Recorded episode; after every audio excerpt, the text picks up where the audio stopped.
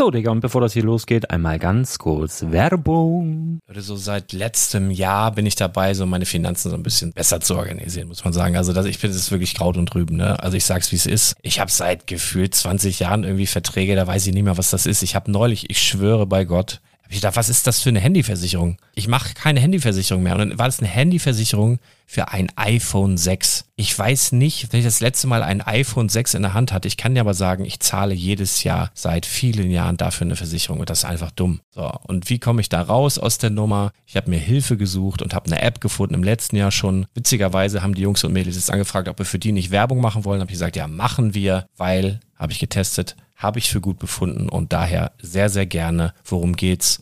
Finanzguru. Finanzguru ist erstmal eine kostenlose App. Die ist auch dauerhaft kostenlos. Es gibt dort so Plusfunktionen. Da kannst du dann für 2,99 Euro pro Monat das Ganze testen. Plusfunktionen sind zum Beispiel, also du hast so Features, kriegst so detaillierte Budgetanalysen, personalisierte Finanztipps, du behältst die Kontrolle über dein verfügbares Einkommen bis zum nächsten Gehaltseingang. Also das sieht in der Praxis so aus, du kannst deine ganzen Konten dort hinterlegen, es muss einmal so verknüpft werden, keine Ahnung, Sparkasse, Volksbank, du kannst aber sogar Kryptokonten hinterlegen, du kannst irgendwelche Aktien, falls du Aktiendepots hast, du kannst alles hinterlegen dort. Und diese App, gerade wenn es um so Sachen geht wie Gehalt oder so, macht auch so Forecasts so ein bisschen. Also die erinnert dich zum Beispiel auch dran, wenn jetzt eine neue Versicherung abbucht oder wenn die App denkt, dass da wieder was kommt, dann kannst du das überprüfen. Und wenn da irgendwas irgendwas aufploppt, also bevor es abbucht und da irgendwas aufploppt und du sagst, ah, das wollte ich aber nicht oder das wollte ich schon lange kündigen, dann kannst du in der App per Fingertipp sozusagen rechtssicher sogar dort Verträge kündigen.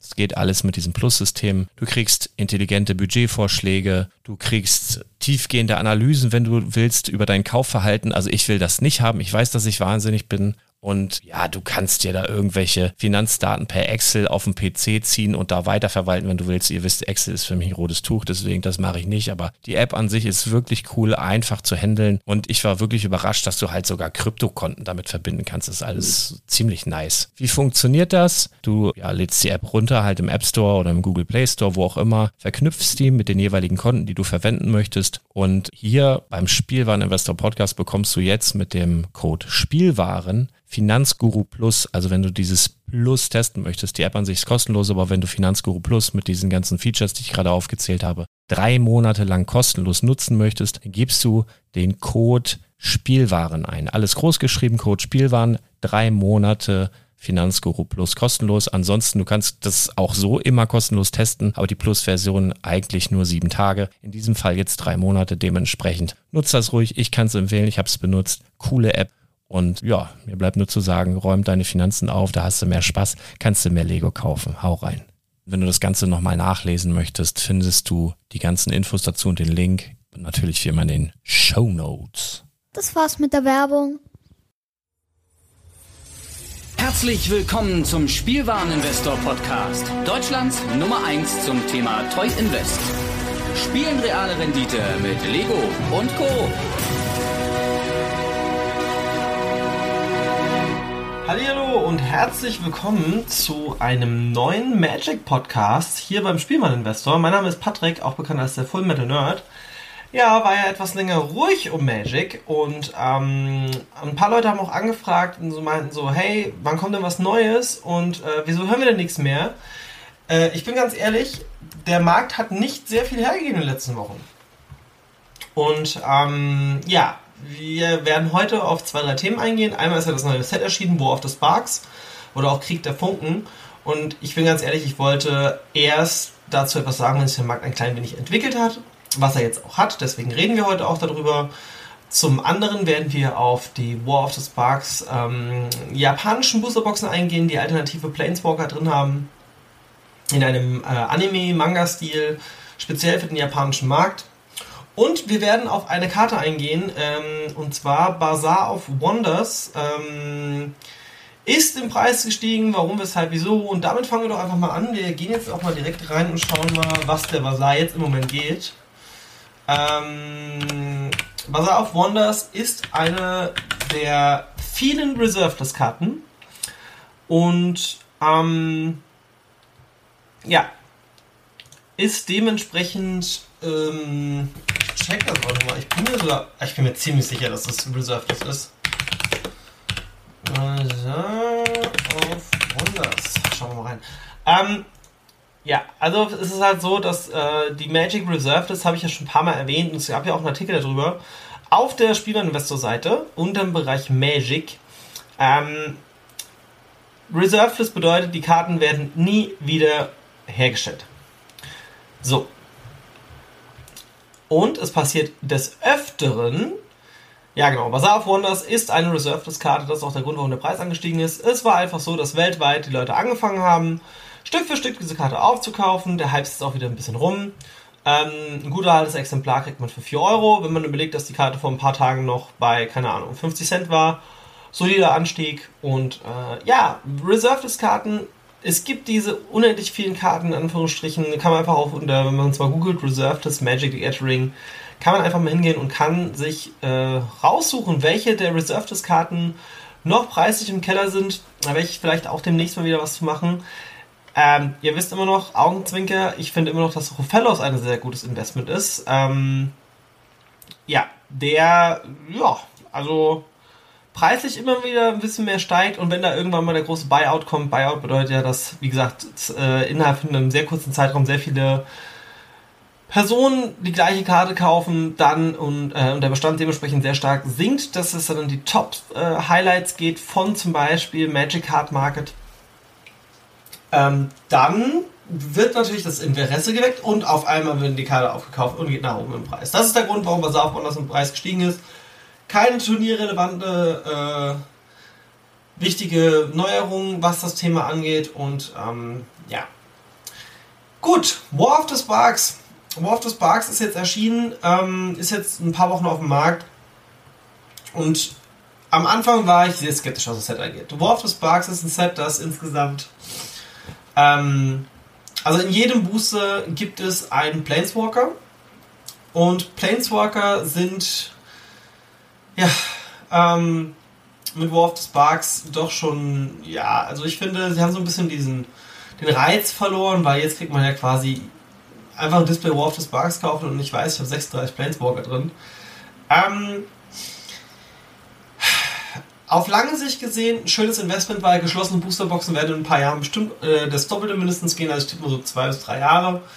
Ähm, nach Out of Print, das bedeutet in zwei Jahren, also sprich in vier Jahren, denke ich, kann man für eine War of the Sparks Box um die 400 Euro blättern, je nachdem, äh, um die 200 Euro blättern, je nachdem, wie hoch der Anteil ist der ähm, Planeswalker, die dann noch in Formaten wie Modern und Legacy gespielt werden. Zum Thema Formate kann ich nochmal bitte auf die Spielwareninvestor-Seite hinweisen ähm, für euch. Und zwar, da habe ich mal alle Formate erklärt.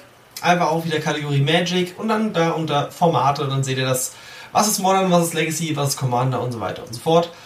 Ja, ich denke, dass einige der Planeswalker ähm, dementsprechend im Preis stabil bleiben werden. Und jetzt gehen wir doch mal auf das Set auch ein. Ähm, es gibt erstmal eine Karte, die ich super interessant finde, die ich finde derzeit noch sehr, sehr günstig ist. Und zwar das ist Blastzone. Blastzone ist kein Planeswalker, ist ein Land und hat einen ähnlichen Effekt wie ähm, Engineer Explosives. Engineer Explosives ist eine sehr, sehr preisstabile, jetzt vor kurzem Reprint bekommen in Ultimate Masters ähm, ist eine sehr preisstabile äh, Karte, die ähm, sich eines gewissen Mana, äh, also zum Beispiel, ich zahle für die Karte XX, bedeutet, ich zahle, ähm, ähm, ähm, ähm, ähm wie war es gewesen? Ich schaue mal gerade nochmal, dass ich auch keinen Fehler mache bei der Karte. Engineer Explosives. Engineer. Soll ja auch alles hier direkt korrekt sein. Ähm, ich zahle X und das, die gute Karte kommt mit Sunburst ins Spiel. X ist gleich der Anzahl an Mana, die ich dafür ausgebe. Und Sunburst sagt, dass für jedes verschiedene Mana, das ausgegeben wurde, kommt die Karte mit einer Marke rein. Bedeutet, wenn ich zum Beispiel zwei verschiedene Mana benutzt habe, kommt die mit zwei Marken rein. Dann kann ich zwei Mana nochmal bezahlen, die Engine Explosives opfern und zerstöre alle Nicht-Land-Permanents ähm, mit, mit den Mana-Kosten äh, gleich der Nummer an äh, Marken auf der Karte. Und Blast Zone, Sprengzone erinnert mich sehr stark an diese Karte, Nur, dass ich hier zweimal X bezahlen muss und mache dann X Charge Counter auf die Blast Zone und für drei opfer ich die und zerstöre alle Nichtland permanent mit den gleichen Mana-Kosten anhand der Anzahl an Marken drauf. Also eine schlechtere Engineer Explosives. Trotzdem auch nicht zu verachten, denn es ist ein Land. Länder sind meist schwerer zu zerstören als ähm, zum Beispiel Artefakte. Und man hat den äh, Nachteil nicht von den verschiedenen Mana-Farben. So. Blast Zone kostet derzeit, wenn ich mir das anschaue, um die 6 Euro. Ähm, die ist schon ziemlich gut. Also die würde ich auf jeden Fall im Auge behalten. Finde ich nicht schlecht. Alles, was ihr unter 5 Euro kriegen könnt, könnt ihr die gerne äh, erstehen.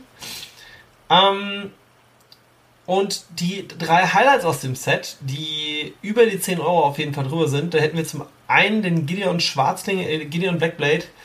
Ähm, 14 Euro Mythic Planeswalker sehr stark spielbar. Ich werde jetzt auch nicht so extrem explizit auf die Karten eingehen, weil ähm, es ist halt so, dass gerade War of the Sparks auch wieder, es ist ein Standardset und es geht hierbei auch hauptsächlich um die Karten, die in Standard sehr gut sind. Modern relevant sehe ich jetzt momentan nicht wirklich viel. Es sind so ein, zwei Karten, wie zum Beispiel den Teferi. Ähm, der kostet auch knapp über 10 Euro. Den finde ich richtig gut, vielleicht sogar Legacy. Ähm, ja, im Großen und Ganzen, das Set hat auch hier Nicole Bolas ist über 10 Euro. Ähm, sehe ich aber auch eher als Standard. Und äh, ja, die Liliana Schreckenshorde Generälin war ich ein bisschen überrascht, weil 6 Mana Planeswalker für 6 ist schon eine ordentliche Hausnummer. Ähm, ja, äh, kostet aber fast 20 Euro. Und ähm, da kann man auch gerne mal, also ich habe auch mal als Bezugsquelle ntg.top8.com äh, da kann man sich nämlich auch mal anschauen, ähm, jetzt zum Beispiel das letzte Modern Event, ähm, was da so, äh, ja, Einzug genommen hat. Hier der Teferi zum Beispiel war im letzten Modern Event, das war am 13.05. mit 112 Spielen auf dem zweiten Platz mit dem äh, Blue-White Control. Da wurde zum Beispiel zweimal Teferi gespielt und zweimal Saheli aus War of the Sparks, zweimal Naset, ähm, das sind alles modern-relevante Karten. Zum Beispiel, ja. Ähm, ja, wer auf jeden Fall noch, also modern-technisch eine der besten Karten, finde ich persönlich, ist Khan the Great Creator. Khan the Great Creator ist der neue Khan aus War of the Sparks, der mit ähm, der Mykothith Lattice, oh, der, der Name ist grausam, eine ein krasser Combo ist, weil damit kannst du deinen Gegner komplett ausnocken, kostet trotzdem immens viel Mana, 4 Mana für den Kahn, plus 6 Mana für die Latisse, dann sagst du halt, alle Permanents sind äh, Artefakte auf zu ihrem Typ. Und der Kahn sagt, dass halt aktivierte Fähigkeiten von Artefakten nicht mehr aktiviert werden können. So. Ist halt einfach ein Kill. Ja. Ähm, dazu kann ich nur sagen, Kahn, geile Karte, wird auch sehr lange die vielleicht sogar die wichtigste Karte aus diesem Set sein. Aber ansonsten sehe ich momentan nicht viel in Modern, was ähm, das ganze Thema angeht. Man muss auch dazu sagen, dass die Planeswalker teilweise ähm, einfach nur Verbesserungen von gewissen Verzauberungen sind, Enchantments. Ja, ähm, ein bisschen flexibler. Und wenn ich mir jetzt Standard anschaue, ist es halt so das letzte große Standard-Event. Ähm, ähm, ähm, ähm, wer ist denn hier? Ja, da wundert es mich jetzt zum Beispiel auch, weil ich sehe halt die Liliana. Da ist auch wieder mehr der Teferi drin. Ja, doch. Ähm, okay, Esper Princient One heißt das Deck, das äh, Platz äh, Schrägschicht 3-4 gemacht hat. Da werden zum Beispiel zweimal die Liliana gespielt. Ähm, dann haben wir in Grixis wird es bestimmt auch gespielt. In Standard, ja, auf jeden Fall. Okay, also Liliana preislich aufgrund dessen, dass sie so stark ist. Ähm, natürlich auch mit Nicole Bolas zusammen im Grixis Control. Die zwei vorherrschenden äh, preislich teuersten Planeswalker äh, oder auch teuersten Karten aus War of the Sparks. Aber lange Rede, kurz Sinn, wir reden über Einzelkarten und über Investment und ich muss ganz ehrlich sagen, Liliana und Nicole Bolas jetzt kaufen Quatsch kompletter Quatsch. Konzentriert euch auf die kleinen Karten, was ich gerade eben meinte. Weil, wenn ich mir jetzt mal Beliebtheit anschaue, ähm, da ist es nämlich so, dass die Nase die Porter of Wales ähm, auf Platz 1 ist. Eine Ankommen kostet knapp einen Euro. Ey, ganz ehrlich, die wird in Modern gespielt. Also, schon ein geiles Investment. Also, wenn ihr da ein paar Foils für ein paar Euro bekommt, kauft die. Ähm, ich würde jede, die unter einem Euro ist, wahrscheinlich auch kaufen, weil 1,50 bis 2 Euro kriegt man bestimmt immer dafür. Ist auch ein schönes Investment. Also Naset, Parter of Wales finde ich sehr, sehr, sehr stark. Auch die Ashet Dream Render, ähm, ich glaube, die ist aber eher ein Legacy-Thema, da kann ich aber auch mal reinschauen. Ich bin ein wenig verstupft, es tut mir leid. Ähm, ja, wenn ich mir jetzt die letzten zwei Monate anschaue, 20.04. Ne, da war noch kein Links gewesen. Hier, Legacy Challenge. Gucken wir da mal rein, ob da mal irgendwas sehen. Ähm. Nee, da sehe ich nichts. Okay, es ist anscheinend wirklich so, dass es nicht jetzt wirklich in. Nee. Ja, dann hat auch der Kahn den Weg reingefunden.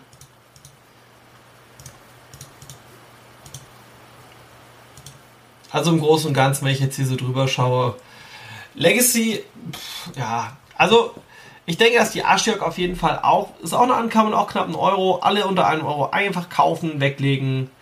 Ähm, also Ashiok Dream Render, Naset ähm, Parter of Wales und ich finde auch dieser Haley äh, Sublim Artificer, das sind so die drei Karten, auf die ich in diesem Set gehen würde. Was ich auch in den nächsten Wochen machen werde, ich werde diese Karten aktiv ankaufen, ich lege mir die weg, weil die sind einfach gut. Ähm, Kahn kostet halt momentan solide 10 Euro. Kahn ist meine Spekulation ähnlich wie bei dem Kahn Liberated und bei Ugin Spirit Dragon. Die waren alle, als sie in Standard waren, preislich. Kahn Liberated war damals, glaube ich, auch schon ziemlich teuer gewesen, so mit 20, 25. Kostet aber zwischen 60 bis 70 Euro. Bei Ugin habe ich damals eingeschätzt, ey, der wird der neue Kahn, der hatte knapp 25 Euro gekostet und ich habe dann gesagt, so, ey, locker Fuffi, sind wir jetzt inzwischen auch schon angekommen. Ich habe gerade vor kurzem für den Kunden welche bestellt. Ähm, ja, ähm, Khan, der große Schöpfer, Khan, the Great Creator, ist vielleicht der nächste Kandidat in dieser Reihe. Alles, was ihr unter 10 Euro kaufen könnt, auf langes Investment hingesehen, könnt ihr einkaufen, legt es an die Seite. 3, 4, 5 Jahre, 20, 25, 30 vielleicht. Also ich, höher als 30 sehe ich nicht, aber der ist schon ganz gut. Ähm, ansonsten, ich finde immer noch den Ugin de Ineffable, Ineffable, Ineffable ähm, der kostet knapp 5 Euro. Ich finde ihn richtig gut, weil farblose Sprüche kosten halt zwei weniger, sehr flexibel, kostet halt leider 6 Mana zum Ausspielen. Ja, wenn er mal aus Standard rausrotiert, gleich einkaufen, aber da werde ich nochmal drauf eingehen, wenn es so lang ist, wenn es soweit ist. Und somit zum Thema War of the Sparks. Ähm, War of the Sparks, japanische Displays möchte ich noch mal ganz kurz drauf eingehen. Und zwar ist es so, dass es in Japan zum Release von War of the Sparks war es so, dass die ganzen Planeswalker, die in diesem Set drin waren, ähm, der Zahl 36 verschiedene, also quasi, ne, es gibt 36 Booster, in jedem Booster ist äh, ein Planeswalker drin. Ob das so stimmt, äh, ja, ja und nein. Äh, gibt auch manchmal, wo man Doppel Planeswalker hat oder was auch immer. Äh, Fakt ist einfach der, dass diese japanischen Alternativ-Artworks in diesem äh, Anime-Manga-Stil, ey, die gehen durch die Decke, die kosten halt 30, 40, 50 Euro in voll, ey, alter Verwalter. Da ist schon ordentlich was unterwegs. Ähm, kommen aber jetzt auch, wenn ich es richtig sehe, laut News äh, vom 22. April auf der Wizards-Seite, diese Karten werden außerdem im Wizards Play Network Promo-Packs drin sein die während Corset 2020 äh, Saison rausgegeben werden in 1 zu 4 Packs. Ja, okay, das heißt, wir werden noch ein bisschen Preis runtergehen. Japanische Displays jetzt für 180 bis 200 Euro zu kaufen, ist auch Quatsch. Ähm, das sind, die sind zwar limitiert, aber ey, ganz ehrlich, die sind jetzt schon preislich auf dem Level, wo ich sie irgendwann auch mal sehe. Wenn ihr mal so einen japanischen Planeswalker bekommt, auch die, wo gerade eben genannt waren, ähm, Khan, Ugin, Gideon von mir aus auch noch. Vielleicht noch für Sammler interessant. Vor allem noch die Hauptcharaktere, also die Gatewatch-Charaktere, wie Nissa, wie Ajani, ähm, Nicole Bolas, äh, wieder, der Widersacher, den Teferi auf jeden Fall. Ja, also ich glaube, die japanischen Planeswalker, wenn ihr die günstig kriegen könnt, legt sie weg. Die Ashiok sieht halt mega gut aus, die kann man auf jeden Fall noch nehmen. Aber kein Fokus darauf, wirklich nicht. Also das ist halt nice to have und preislich werden die bestimmt auch teilweise hochgehen. Aber das ist jetzt nichts, worauf ich spekulieren würde. Mir sind die eigentlich ziemlich egal. Ähm, Finde es cool, dass es die gibt. Gab es ja schon mal, es gab schon mal zwei Planeswalker, ähm, Chandra und Jace in einem speziellen japanischen Deck, das bei uns in Europa oder beziehungsweise im Westen allgemein rausgekommen ist mit den äh, westlichen Artworks und in, extra für Japan gab es dann diese Anime-Artworks. Ja, und im Großen und Ganzen, die sind halt auch ja, seit Jahren auf dem gleichen Preis, also da ist, hat sich nicht viel getan. Ähm, ja, lange Rede, kurzer Sinn. Ich finde War of the Sparks gelungen. Glaube, dass die Displays in fünf Jahren das Doppelte wert sind. Ah, vielleicht sogar das Dreifache. Es kommt wie gesagt drauf an. Ähm, weil ich sehe halt halt hier die, die, die, die, Saheli und die ähm, Naset und den Khan als die wichtigsten Karten vielleicht für die für Modern und äh, teilweise Legacy. Die Ashirk auf jeden Fall auch. Das sind so die vier Karten, auf die man bauen kann. Der Ugin, das ist so ein bisschen so mein Personal ähm, Invest. Da werde ich mir ein paar zulegen, weil ich den echt nicht schlecht finde. Und die Liliana, ey, ganz ehrlich, das, die ist gut. Muss ich aber auch erstmal Modern und Legacy und anderen Formaten behaupten. Wenn Standard Plus kommt, dann sehe ich die Liliana auch sehr weit oben. Ähm, aber erstmal abwarten. Und ich möchte mich bedanken, auch wenn ich ein wenig verschnupft bin. Der Heuschnupfen hat wieder Einzug genommen äh, in mein Leben. Vielen lieben Dank fürs Zuhören. Und jetzt ganz wichtig, ich habe noch eine kleine Frage in, an die Hörer dieses Podcasts. Wenn ihr, oder eine Bitte besser gesagt, wenn ihr etwas habt, was euch interessiert, was ihr wissen wollt, über Magic the Gathering. Postet das in die ähm, Kommentare, postet das, schickt uns E-Mails. Ja, egal. Wir wollen Infos, also wenn ihr Infos wollt, schreibt, ähm, schreibt uns. Egal wie, auf welchem Kanal, auf Facebook, auf Instagram, auf per E-Mail, egal. Wir brauchen Infos, was ihr noch wissen wollt und da kann ich auch noch gezielter auf Fragen eingehen. Beispielsweise kam die Frage wegen dem Bazaar of Wonders. Warum, weshalb, wieso? Reserve List, jetzt wisst ihr es. Und ähm, ja, der nächste Podcast wird auch bald kommen. Ähm, dann möchte ich, also ich möchte eigentlich noch nicht sagen, was ich vorhabe. Ähm, ja, und bis dahin, äh, ja, wäre ich halt jetzt erstmal fertig. Vielen lieben Dank fürs Zuhören und auf Wiederhören.